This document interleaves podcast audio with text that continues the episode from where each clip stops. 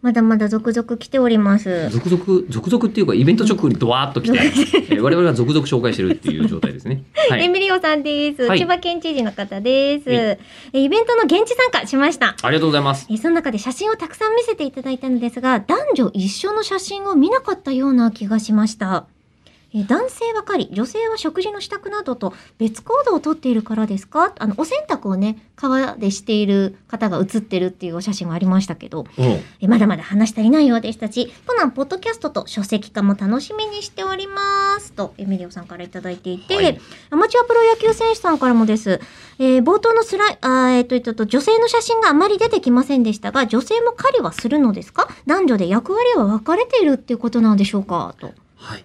うんそこで言うと、うんえー狩りに行ってる女性はいません。ないんだあじゃ少なくとも私が見た限りでは。あ、あの、キャンプ、えーキャンプには一緒に行ってるけど、キャンプには行ってます。あああなるほど説明します。えっうと、んその、まあ、イベント来てくれた方は知ってる話ですけど、まあ、そうだ狩猟採集民のプラに我々会いに行きましたが、うんまずは、居留地の村うん、に住んでるんですよ。うん、で、居留地の村に住んでんだけど、そこは隣が小学校とかだったりして、うんそんなとこでライフルぶっ放したりできないじゃないですか。あと、その、取るべき動物もそんなにはいないかもしれないだか。らもっとあの川の方をこう上流までうん。上がっていくと、うんその川の上流は、えっと、本当にザ森なんですよ。うん。でそのうんザ森の中にもうキャンプをまさに立てて、うんうんテントじゃないけどね、うん本当にキャンプを立て木て、に布貼ってみたいな。えっ、とね木にね布じゃないのかな布じゃないねなんだろうあれ。えー、いや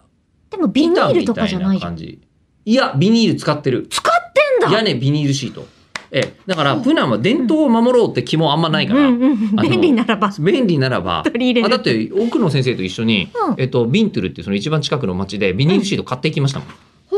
え確え、でかにビニールシート何に使うのかなと思ったら、うんうんあのキャンプで屋根にかぶせてたーほ